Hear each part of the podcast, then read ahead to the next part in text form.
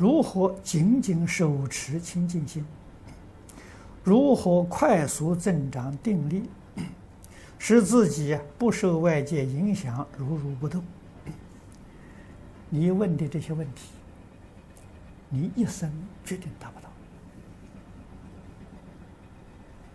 到。啊，为什么呢？如果真的会达到，你就不问我了。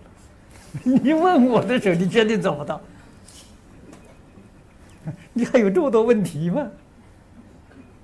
你这个疑惑没有断吗？啊，所以要真正要好好用功啊。那么你要问怎么用功的方法啊？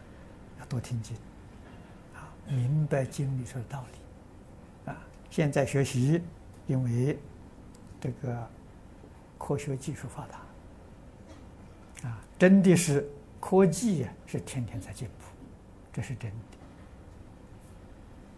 啊，上个星期，你看台湾有些同学来，啊，带了一些机器，到这边来给我看，啊，宽频的电视，啊，已经开发出来了，啊，现在还没有能推广，啊，因为像这种电视，它要增加一个设备，一个机器才能收到，啊，那么宽频这个电视。它的成本低，啊，在我想呢，五年、三年到五年之后啊，就会很普遍，啊，它会取代卫星电视，卫星电视的成本太高，啊，那么这个宽频接收很方便，啊，我从前常常说，将来的电视机就像一个香烟盒一样。像一张名片一样，放在口袋里，拿来的时候就可以能够接收。现在这个发展出来了，啊，可以接收全世界的任何电视的频道，它都能收得到。啊，有没有好处呢？没好处，怎么没有好处呢？严重的染污，是不是？你要这样到处乱看的时候，你想头脑是一塌糊涂。啊，绝对没有好处。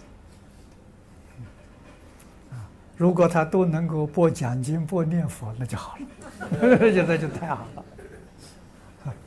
所以，这个发展呢，将来我相信呢，宗教一定会用这个来弘法。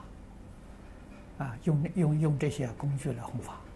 啊，他只自己只要设立一个电电台电台就行了。那么这个电台。比起卫星成本就低很多很多，啊，这是一般人可以能够呃负担的，道场都可以负担。这个传播的面积全世界，啊，通通都能够看到，都能听到，啊，而且二十四小时，无论在什么地方，因为你这个电视机在手上，在口袋里面，非常方便嘛，就像现在用手机一样。五年以后啊，就是新的东西都出来了。那一天给我看的时候，我说这个事情未必是好事情啊，要很小心谨慎啊。如果这个播放的内容啊是染污的啊，还是像现在一般杀盗淫妄啊、暴力色情，我说那个罪过都是阿鼻地狱。啊，这个不能不小心。